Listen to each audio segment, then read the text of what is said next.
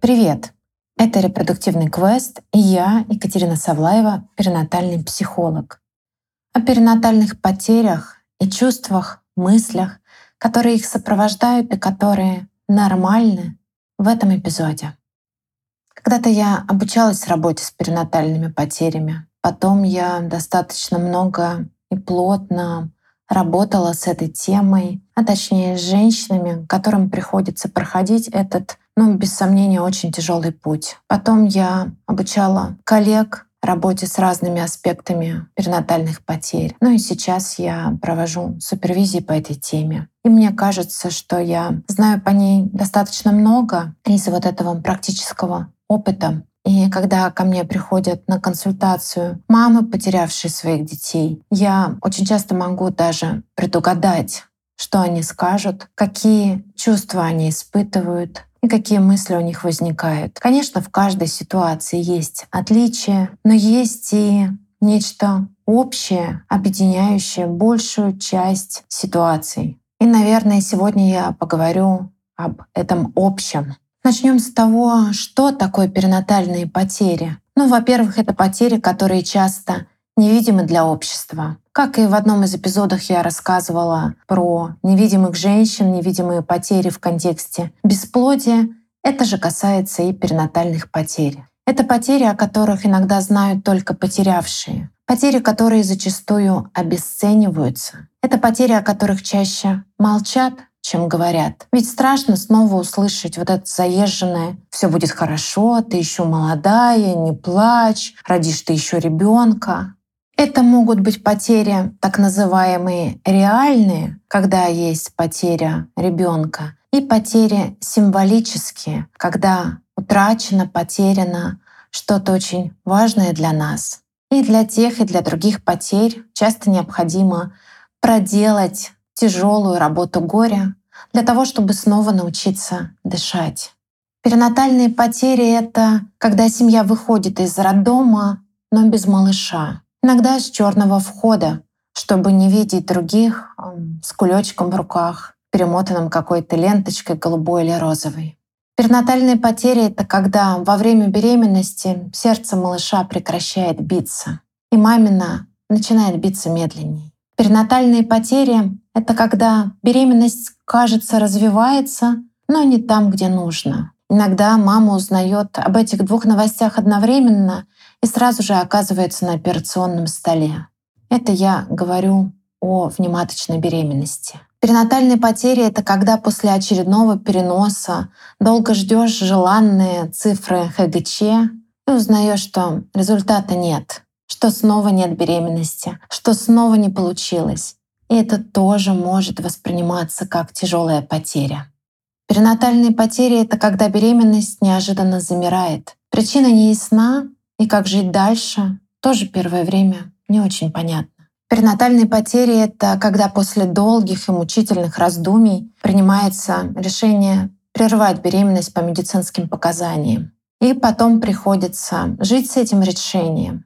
Даже если есть какое-то рациональное ощущение, что решение правильное, верное и честное по отношению к ребенку. Перинатальные потери — это когда во время ожидания долгожданного любимого малыша врачи ставят ему диагноз. Он еще не родился, а уже ясно, что он тяжело болен.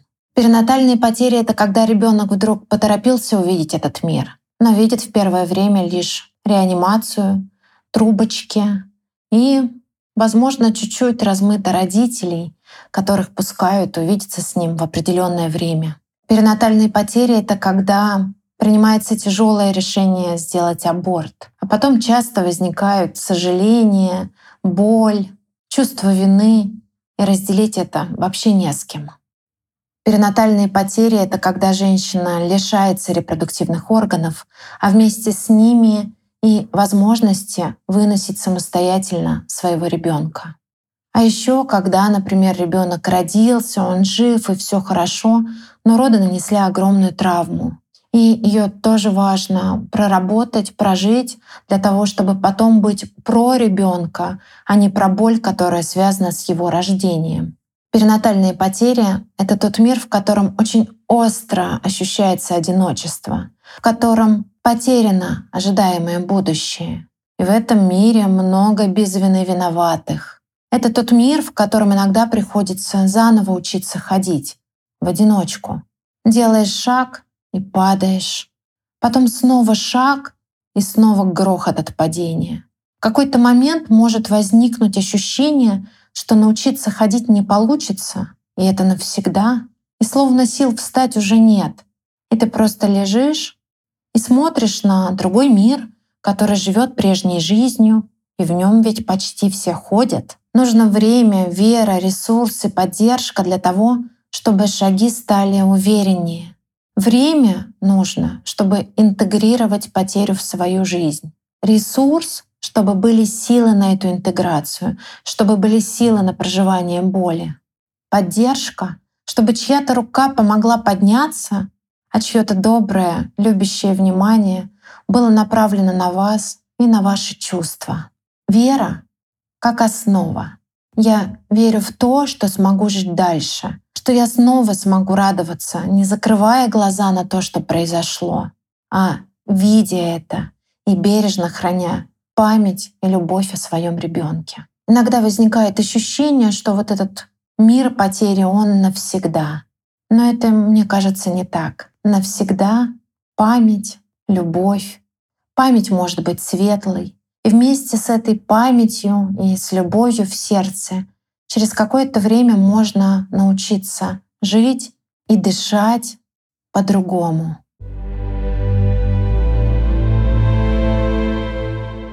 Когда известие о потере только получено, вы оказываетесь в том самом потерянном мире. Но вы еще не знаете, что вы там. Вы не готовы быть там. Ведь есть секунда до. И в эту секунду все было хорошо. И в ней были какие-то определенные планы и надежды. И для того, чтобы смягчить попадание в этот мир, психика прибегает к защитным механизмам. Это как такая анестезия, чтобы уменьшить боль. Но вы же знаете, что анестезия — это временное явление. Анестезией здесь у нас выступают шок, отрицание, оцепенение. Шок — это что? Это ощущение, что все, что происходит, нереально. Оцепенение как будто блокирует чувства. Со стороны это может выглядеть так, словно вам все равно. На самом же деле эта блокировка является защитой от невыносимой боли, и это абсолютно нормальная реакция. Я вот до сих пор помню эти неподвижные стеклянные глаза людей, мамы, пап, которые узнают тяжелую весть. Отрицание позволяет сохранить себя еще на какое-то время в том мире, где было все хорошо. Нет, это неправда. Вы ошибаетесь. Все ошибаются, все в порядке. Да, такие слова мы можем говорить при отрицании. Отрицание смягчает падение в бездну. Мне нравится цитата Федора Василюка. Мы имеем дело не с отрицанием того факта, что умершего здесь нет, а с отрицанием факта, что я, горюющий, здесь.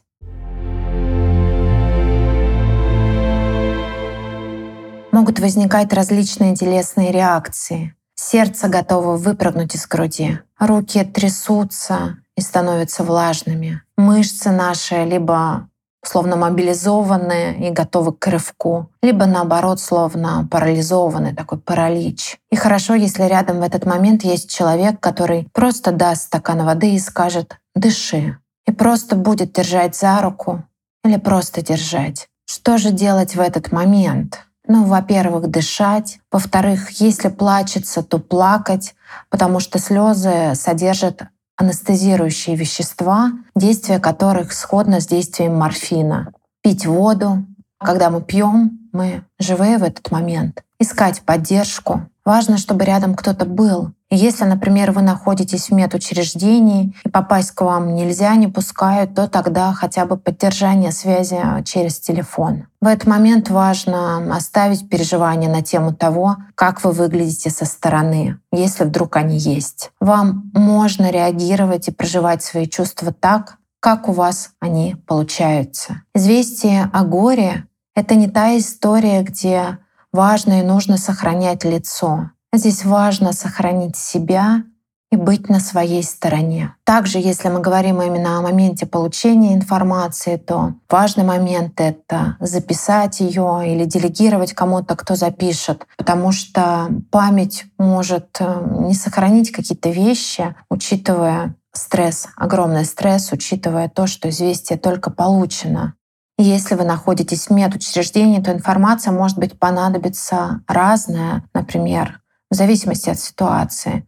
Можно ли избежать оперативного вмешательства? Можно ли будет попрощаться с ребенком? В какое медучреждение лучше обратиться? Где можно перепроверить информацию? Что нужно сделать незамедлительно? Да, может быть, что-то можно сделать сейчас, чтобы потом узнать, понять причину. И также помните, что если вы находитесь в медучреждении, то, во-первых, вы имеете право на уважительное отношение к себе и на уважение к горю, с которым вы сейчас столкнулись на понятные вам объяснения о том, какие вмешательства необходимы, для чего. Важно, чтобы информированное согласие, которое вы подписываете, было действительно информированным, то есть чтобы вы понимали, о чем оно.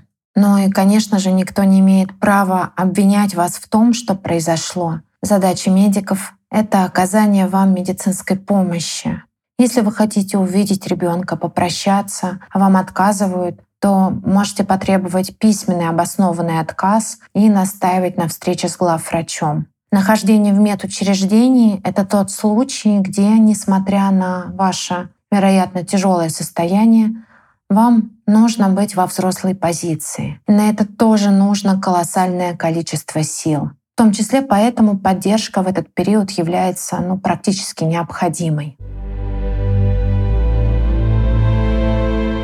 И вернемся к тому миру, который я назвала потерянным, в который вы попадаете, когда случается потеря. И, конечно же, в этом мире никто не хочет оказаться, но почти все из нас рано или поздно в нем бывают, потому что мы теряем на протяжении жизни близких нам людей. Но когда мы говорим о перинатальной потере, то в этот мир вы часто попадаете в одиночку или вдвоем с мужем, или, может быть, со своими родителями, но часто они, ваши близкие, окружающие, могут не признавать, что оказались с вами в этом мире, и могут делать вид, что остались в прежнем. Это их способ справиться. И поэтому вам может казаться, что вы одни в своем потерянном мире. Но на самом деле в нем, к сожалению, очень-очень много людей. Есть такая фраза «Горе каждого человека подобно горю всех остальных людей». Горе каждого человека похоже на горе какого-то другого человека. И при этом горе каждого человека не похоже на чье-то горе. Вам может быть непонятно, как в этом мире выжить. Вам может казаться, что ваши чувства и мысли ненормальны. Иногда у вас может возникать ощущение, что я схожу с ума, со мной что-то не так. На самом деле чувства, мысли, как правило, в этой ситуации нормальны. Ненормальна сама ситуация. И в этом потерянном мире царит горевание. Оно тяжелое, оно трудное, оно больное. Будем честными, у меня нет цели сейчас все украсить какими-то розовыми бантиками и сказать, да, все прекрасно. Нет, там правда трудно. Что такое горевание? Горевание — это термин, который обозначает процесс, который мы проходим, адаптируясь к потере. Ключевое. Горевание — это процесс. Горевание — это путь. Горевание — это дорога, которая может в результате вывести вас из этого потерянного мира, перевести вас в другой. Но тут важно понимать, в другой мир — это не тот мир, который был до потери. Вероятнее всего, так, как было прежде, уже не будет. И это тоже бывает важным понять и оплакать. И вы не станете такой, как прежде. Вероятнее всего, из этого потерянного мира вы выйдете другой. Давайте посмотрим, какие чувства, мысли, ощущения, поведение могут быть, когда мы идем вот по этой дороге в этом потерянном мире. Чувства. Чувство вины, злость, печаль, тревога, беспомощность, апатия, тоска, боль, зависть, ненависть, Они все абсолютно нормальны в этой ситуации. С вами все в порядке, если вы их испытываете. Физические ощущения, сжатие в груди, сжатие в горле, тремор, ощущение какой-то пустоты в желудке, одышка, нехватка воздуха, слабость, недостаток энергии, сухость во рту. Это тоже нормально в этой ситуации. Мысли, отрицание, спутанность мыслей, навязчивые мысли, которые бесконечно крутятся. Мысли чаще всего, да, могут быть о потерянном малыше, либо о том, за что мне все это. Может быть ощущение какое-то его присутствия, могут быть какие-то иллюзии возникать, то на самом деле мне все это показалось. Я завтра проснусь, и все будет нормально. Перейдем к поведению. Часто после перинатальной потери происходит нарушение сна, когда вы либо не можете долго заснуть, либо вы просыпаетесь посреди ночи и не можете заснуть, либо трудности с пробуждением. На это важно обращать внимание, потому что сон — это база. Очень важно нормализовать сон. Может быть потеря аппетита или наоборот переедание, такое заедание тяжелых эмоций. Успокою, утешу себя едой. А мог, может быть рассеянность, да, то есть я не могу сконцентрироваться. Может быть желание дистанцироваться от окружающих. Могут быть какие-то частые вздохи. Вздыхаем, потому что физическое ощущение нехватки воздуха. Может быть, наоборот, гиперактивность, когда бесконечное какое-то движение, какие-то действия, нужно куда-то бежать, куда-то идти. Ну, понятно, что может быть много плача, и хорошо, если он есть. Я достаточно кратко все перечислила, но ключевое, что мне хочется сказать, что если у вас что-то из этого есть или было, это абсолютно нормально. И в то же время, если у вас другие симптомы или другие мысли, другие чувства, ну, это тоже нормально. У нас нет какого-то стандарта, под который мы размещаем процесс горевания. Потерянный мир может поглощать, засасывать в себя. Но задачка в том, что чтобы пройти всю дорогу, нужны силы, много сил. А где эти силы взять? Ведь для того, чтобы их набраться, важно давать себе возможность на время выходить из потерянного мира в обычный. Да, вам можно и нужно улыбаться, радоваться, смеяться тогда, когда на это у вас есть силы. Вам можно, слышите меня? Делаю на этом акцент, потому что многие ставят себе запрет на радость. Но находить какие-то моменты, в которых есть что-то хорошее, которым можно порадоваться, это не про предательство ребенка, а это один из способов пройти горевание, способ набраться сил, чтобы потом дальше идти по этой дороге. Конечно, первое время в этом потерянном мире бывает очень-очень непросто. я хочу вас спросить, что вы чувствуете? Многие, наверное, ответят «мне плохо», «я не понимаю, почему это случилось именно со мной», «за что мне это», «где я согрешила», «что я сделала в этой жизни не так», то мне приходится проходить через такое. Но это не чувство, это мысли. Мысли, которые могут накрывать вас словно волной. Кажется, что ты тонешь, а волна еще увеличивается, а ответов нет. А может быть, сейчас не время искать эти ответы. За что? А может быть, что-то такое, за что забирают именно детей? Вы знаете, мир сложнее, он не линеен. И в нем случается то, что случается. К сожалению, это происходит у многих семей, разных, абсолютно мы не можем найти какое-то сходство, согрешили в том-то, и происходит перинатальная потеря. Нет, это не наказание жизнью другого, а это горе. Что вы чувствуете? Попробуйте не подумать, а почувствовать. Прислушайтесь к своему телу. Чувства могут пугать, и хочется просто ничего не чувствовать. Поэтому иногда применяется анестезия, препараты, алкоголь, но я уже говорила, анестезия, она временна, а алкогольная анестезия, она в конечном итоге только вредит состоянию. А еще порой близкие просят не чувствовать. Почему? Потому что им невыносимо видеть вас в слезах, видеть вас в горе. И поэтому кажется, что пусть лучше вы снова будете той, которая была раньше. А это классическое, ведь уже целый месяц прошел. Да, ну ладно, об этом потом. Итак, и снова, что вы чувствуете? Вдох, выдох. Найдите это чувство в теле. Где оно? Согрейте его своей рукой. Дышите. Чувствуйте.